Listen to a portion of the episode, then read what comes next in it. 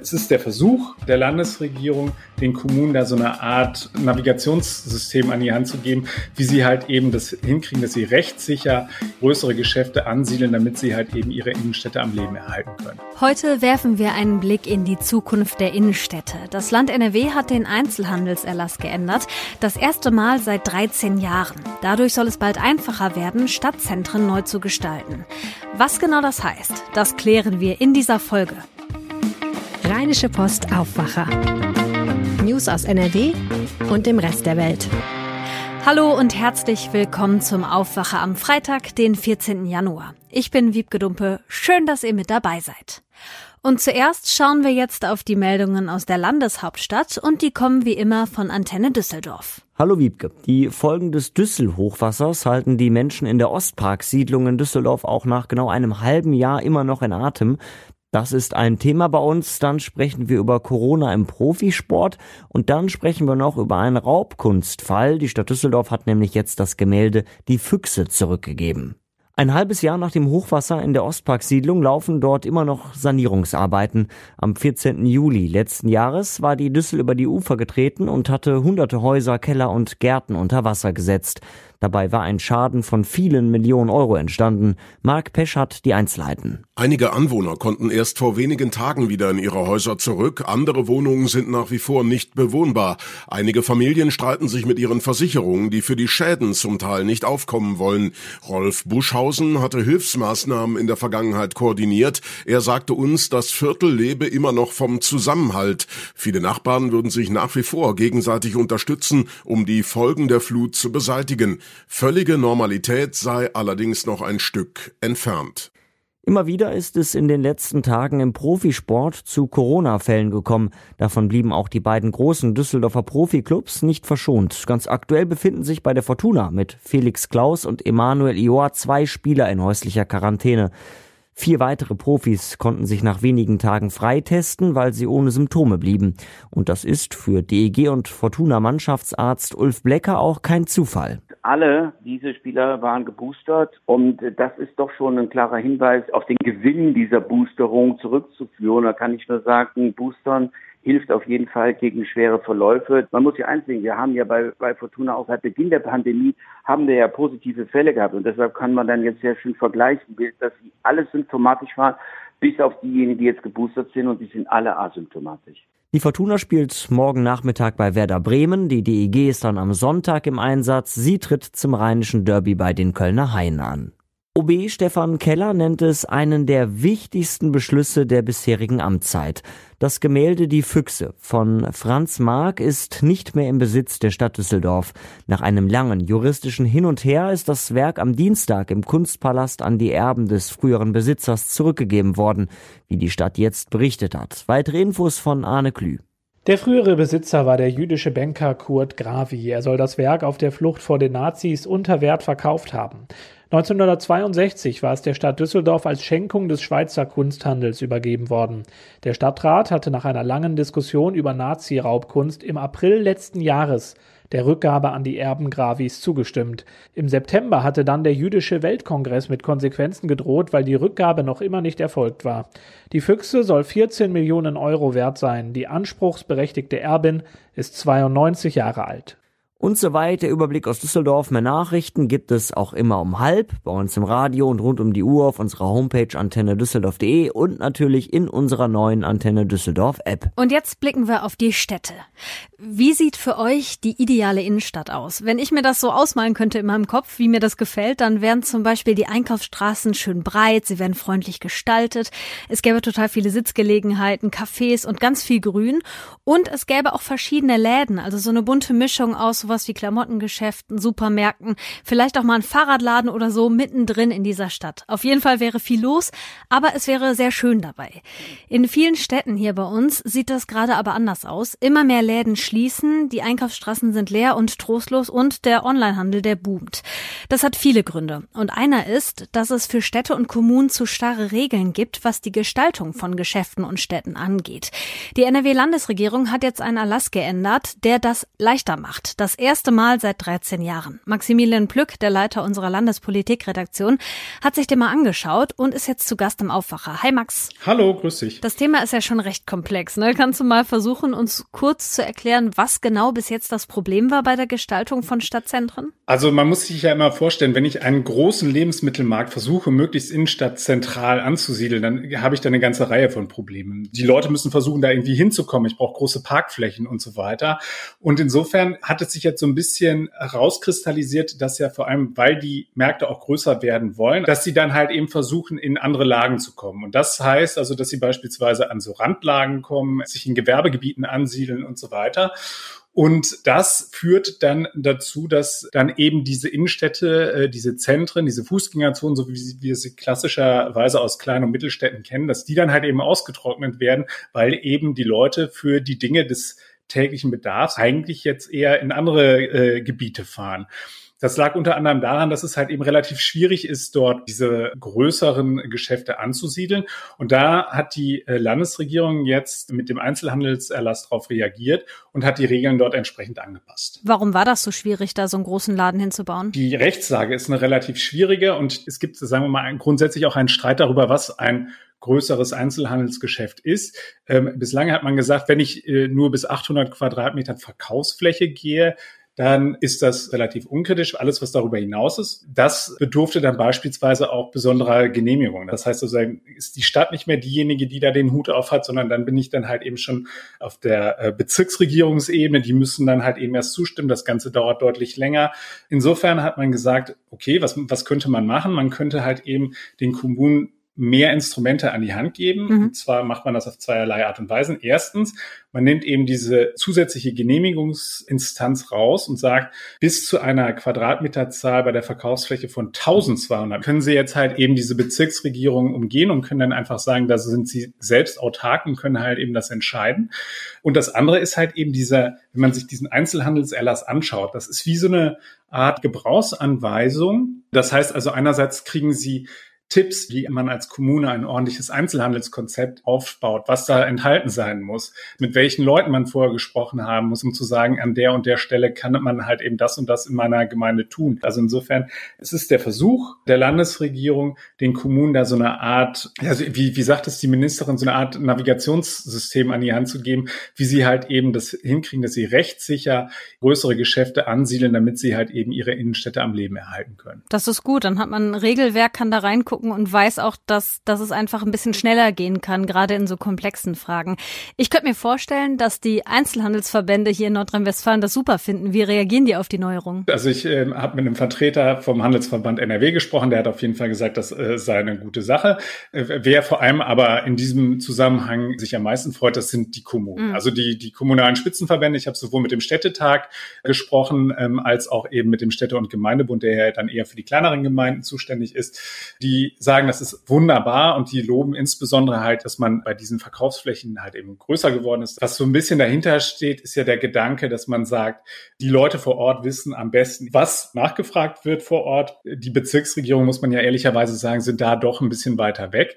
Andersherum muss man natürlich auch sagen, ähm, die Bezirksregierung hat natürlich auch einen etwas regionaleren Blick und äh, wenn ich irgendwo mir so ein großes Geschäft, ein Einkaufszentrum oder halt eben einen, einen großen Lebensmittelmarkt hinsetze, dann hat er natürlich auch Strahlwirkung darüber hinaus. Also dann kann es halt eben auch sein, dass er Kaufkraft aus der Nachbarstadt anzieht. Deswegen steht auch ganz klar in diesem Einzelhandelserlass drin, dass die Kommunen auch bitte sich absprechen sollen, eben mit den Gemeinden drumherum, damit es da halt eben zu keinen Fehlentwicklungen kommt. Ja, wäre ja auch irgendwie blöd, wenn dann jede kleine Stadt plötzlich ein riesen Einkaufszentrum hätte. Dann haben wir ja auch keinen besseren Effekt für alle am Ende. NRW-Bauministerin Schar Fahrenbach, die hat aber auch gesagt, dass der Bund liefern muss. Was genau meint sie damit? Also das Baurecht ist ein sehr, sehr scharfes und da sagt sie, insbesondere halt eben für die Innenstädte und für die Umwandlung von Wohnhäusern in Geschäftshäusern oder umgekehrt, damit wir halt eben so Mischformen in den Innenstädten haben, brauchen wir sogenannte Experimentierklauseln. Und das heißt, dass man eben in einigen Städten einfach versuchsweise auch mal von dem starren Baurecht, was wir haben, was halt eben sehr viele Vorgaben macht, abweichen können, um eben auszuprobieren, wie so eine Innenstadt der Zukunft aussehen kann. Ich hatte so das Gefühl, dass sie da weiter in Berlin drängeln wird, um sozusagen die Bundesregierung da nicht aus der Verantwortung zu lassen. Das Zweite ist eben diese Frage nach dem Onlinehandel. Und da sagt sie, es ist halt eben eine Ungleichbehandlung. Beispielsweise gibt es natürlich einen Unterschied, wenn ich ein, ein Sortiment habe und ich habe irgendwie 33.000 Artikel, habe aber nur irgendwie einen ganz, ganz kleinen Showroom und den Rest mache ich übers Internet, dann bin ich regulatorisch viel feiner raus, als wenn ich halt eben dort ein großes Geschäft oder ein großes Kaufhaus habe und auch 33.000 Artikel auf dieser Verkaufsfläche anbiete. Und da sagt sie, das ist halt eben eine Wettbewerbsverzerrung. Und da müsse man eben dahin kommen, dass man da so eine Art Waffengleichheit am Ende des Tages hinbekommt. Auch das ist eine Sache, die der Bund regeln muss und das kann eben das Land nicht machen. Und äh, deswegen sagt sie, wir haben unsere Hausaufgaben gemacht, jetzt muss Berlin liefern. Was ist denn so deine persönliche Meinung dazu? Meinst du, durch diesen Erlass und durch diesen ganzen Anstoß jetzt auch von ihr tut sich wirklich was? Reicht sowas? Also ich glaube, es ist ein erster Schritt, aber am Ende des Tages ist es halt eben auch die Frage, was tun wir Verbraucher? Wenn wir einfach immer weiter im Internet Internet kaufen und kaufen und kaufen und sagen irgendwie, das ist uns völlig egal, was bei uns in den Innenstädten passiert, dann sind die halt eben am Ende des Tages auch chancenlos. Wir müssen schon irgendwie gucken, dass wir dahin kommen, dass die Innenstädte attraktiv bleiben und dass wir auch Bock haben, dahin zu gehen und uns dort aufzuhalten. Das stimmt. NRW hat den Einzelhandelserlass geändert, um die Innenstädte in Zukunft anders zu gestalten. Maximilian Plück hat uns den Blick in die Zukunft, ich sag mal zumindest angedeutet. Danke dir, Max. Sehr gerne. Ich bin in so einem kleinen Dorf aufgewachsen. Das war so eine knappe Dreiviertelstunde entfernt von der niederländischen Grenze. Und in knapp zwei Stunden waren wir an der Nordsee. Deswegen war ich früher relativ oft da. Und genauso gerne wie wir in die Niederlande fahren, kommen die Menschen von da auch zu uns nach NRW. Zum Beispiel zum Shoppen oder für Ausflüge oder so. Und seit einiger Zeit haben vor allem junge Menschen aus den Niederlanden noch einen weiteren Grund hierher zu kommen. Das Impfen. Mein Kollege Christian Schwertfeger aus dem NRW-Ressort hat recherchiert, warum die Impfung in Deutschland für Sie so interessant ist. Hi Christian. Hi. Warum wollen sich so viele hier impfen lassen? Läuft die Terminvergabe in den Niederlanden anders? Ähm, ja, die läuft anders. Und zwar geht es vor allen Dingen um die äh, sogenannten Booster-Impfungen. Einfach gesagt, in Holland läuft es von alt nach jung. Ähnlich war es ja auch bei den Impfungen bei uns in Deutschland. Ich weiß jetzt nicht mehr, wann vor zwei Jahren oder letztes Jahr, ne? Als es mit den Impfungen bei uns anfing, da waren auch erst die älteren Menschen betroffen. Ja, und deswegen kommen jüngere Menschen beziehungsweise Menschen, die noch nicht in der Reihenfolge sind, nach NRW rüber und wollen sich hier boostern lassen. Ich gehe jetzt mal davon aus, dass das besonders die Städte nahe der Grenze betrifft, also zum Beispiel Kleve oder Gronau, die für die Niederländer attraktiv sind, um eine Impfung zu bekommen, oder? Genau, Aachen, äh, die Kreise um den Kreis um Aachen herum, äh, den Kreis Borken vor allen Dingen mit der Stadt Gronau, aber auch der Kleber Raum ist immer wieder mal, ich sage jetzt mal, niederländischen Impftourismus äh, betroffen. Was haben dir denn die Kreise so berichtet? Gab es da große Anstürme? Ja, äh, besonders gravierend war es äh, in der Vorweihnachtszeit und äh, in der Ferienzeit. Viele wollten in Skiurlaub fahren, weiter nach Österreich und brauchten da, dafür den entsprechenden Booster. Die sind dann hier halt rübergekommen, aber äh, auch nach wie vor kommen sie weiterhin in Borken steht am 18, vom 18. bis zum 20. Januar wieder äh, ein großer Impftag an, äh, wo man keinen Termin braucht. Und genau darauf haben es die Holländer abgesehen. Sie kommen zu diesen großen Impfungen ohne Termine. Was sagt denn das NRW-Gesundheitsministerium dazu? Ist das überhaupt erlaubt? Ja, also die tolerieren das eher.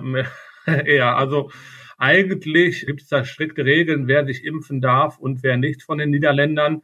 Äh, die Stadt Aachen ist auch an die Landesregierung herangetreten deswegen, weil sie auch nicht so ganz genau wussten, wie sie damit umgehen sollten. Und äh, man verweist dann halt auch auf äh, den engen Kontakt im Dreiländereck. Eine enge Zusammenarbeit ergibt da auch total Sinn, finde ich in dem Fall. Corona kennt ja keine Ländergrenzen und solange der Impfstoff nicht knapp ist, ist es ja umso besser, je mehr Leute geimpft sind. Wer ist denn da jetzt impfberechtigt nach diesen strikten Regeln? Also impfberechtigt ist, sind diejenigen, äh, die in Deutschland einen Wohnsitz haben, die über eine deutsche äh, Krankenversicherung versichert sind oder hier einen festen Arbeitsplatz haben. Das müssen sie dann auch bei dem Impftermin nach nachweisen. Die anderen äh, sind nicht impfberechtigt. Aber wie gesagt, ähm, da wird, glaube ich, und äh, so habe ich es auch rausgehört, nicht immer ganz genau hingeschaut. Aber das heißt, da wird jetzt keiner abgewiesen, oder? Oh, doch, es sind schon viel abgewiesen worden. Also es äh, sind schon äh, Gruppen nach Hause geschickt worden. Hm. Wenn man äh, nachweislich nicht impfberechtigt ist, wird man ja auch nach Hause geschickt. Aber ich gehe, also äh, was ich so gehört habe, ist halt, was ich ja eben schon ansprach, äh, im Zuge der Freundschaft mit den Niederländern guckt man schon, äh, dass man die Leute dann auch äh, geimpft bekommt. Auch äh, wenn es äh, der ein oder andere vielleicht nicht impfberechtigt ist. Aber natürlich äh, werden die Leute auch nach Hause geschickt oder können nach Hause geschickt werden. Wie ist denn das andersrum? Also können sich deutsche Staatsbürgerinnen und Staatsbürger auch in den Niederlanden boostern lassen? Ja, das ist so eine offene Frage. Ne? Ich habe da also das äh, Gesundheitsministerium hier in Nordrhein-Westfalen äh, zu befragt und äh, die konnten es mir auch nicht sagen und die haben dann meine Anfrage weitergeschickt an die zuständige Behörde in, in den Niederlanden ähm, ja, und äh, da warten wir jetzt auf die Antwort. Die Antwort auf die Frage wäre auf jeden Fall interessant für alle Studierenden aus Deutschland, die in den Niederlanden wohnen. Es kommt immer wieder vor, dass sich Menschen aus den Niederlanden hier bei uns in Nordrhein-Westfalen ihre Boosterimpfung abholen, vor allem in den Grenzregionen. Christian Schwertfeger hat darüber berichtet. Danke dir. Gerne. Wenn man so aufs Wetter am Wochenende guckt, dann sieht man, das wird eher uselig. Da passen die Tipps von unserem Leiter der Kulturredaktion heute besonders gut. Lothar Schröder empfiehlt euch zwei Kinofilme. Bitte unbedingt anschauen. Wander, mein Wunder. Ein Film, bei dem man nicht so genau weiß, ob man jetzt weinen oder lachen, entsetzt oder fröhlich sein soll. Am Ende ist es wohl von allem etwas. Wanda, das ist eine junge Frau aus Polen, alleineziehend, die immer wieder in die Schweiz reist und dort den ziemlich reichen Josef in einer schicken Villa pflegt. Was seine Familie nicht weiß, Josef gibt Wanda zusätzlich Geld für nächtliche Intimitäten und als Wanda schwanger wird, gerät, vorsichtig gesprochen, so ziemlich alles ins Wanken. Mein zweiter Tipp, The Tragedy of Macbeth. Uralter Shakespeare-Stoff um Macht und Geld, Gier und Totschlag, diesmal aber verfilmt von Joel Cohen in einer schwarz-weißen, nebligen, schaurigen Theaterkulisse. Ein unfassbares Kinoerlebnis mit unfassbar guten Schauspielern. Denzel Washington spielt den Macbeth und Frances McDermott die Lady Macbeth. Ein unschlagbares Duo für dieses Menschheitsdrama. Die kompletten Kulturtipps, die könnt ihr auf rponline.de nachlesen. Den Link dazu packe ich euch wie immer in die Show Notes. Den Kurzmeldungsüberblick für diesen Freitag starten wir mit einem Blick auf die Corona-Entwicklungen. Heute entscheidet der Bundesrat unter anderem über die neuen Regeln bei der Quarantäne. Gestern Abend hat der Bundestag schon zugestimmt. Wenn der Bundesrat das jetzt auch macht, dann gilt, wer geboostert ist oder vor weniger als drei Monaten Corona hatte oder die zweite Impfung bekommen hat, muss als Kontaktperson nicht mehr in Quarantäne. Infizierte und alle anderen Kontaktpersonen können sich nach sieben Tagen freitesten, wenn sie mindestens zwei Tage lang keine Symptome mehr haben. Umsetzen müssen diese Regel die Bundesländer. Die Ständige Impfkommission empfiehlt die Boosterimpfung jetzt auch für Jüngere. Wer zwischen 12 und 17 Jahre alt ist, kann sich mit dem Impfstoff von BioNTech boostern lassen. Die Dosierung wird angepasst. In London steht heute das Urteil gegen einen Menschenschmuggler an. Im Oktober 2019 wurden in einem Lkw-Anhänger nahe Essex die Leichen von 39 Menschen aus Vietnam gefunden. Der 28-jährige Angeklagte hat zugegeben, Teil einer Schleuserbande zu sein. Dem Rumänen soll auch der Laster gehört haben. Der Mann war mit einem internationalen Haftbefehl gesucht worden. Hier kommt noch ein schnelles Wetter. Der Tag startet vor allem im Norden von NRW trüb und mit Nebel. Im Südwesten kommt öfter mal die Sonne durch. Bei Werten zwischen 4 und 8 Grad bleibt es trocken. Auf den Bergen sind bis zu 3 Grad drin. Das Wochenende bringt ähnliche Temperaturen wie heute, wird insgesamt aber was grauer. Im Nordosten von NRW bringen die Wolken am Samstag Sprühregen. Am Sonntag kann es überall mal einen Schauer geben.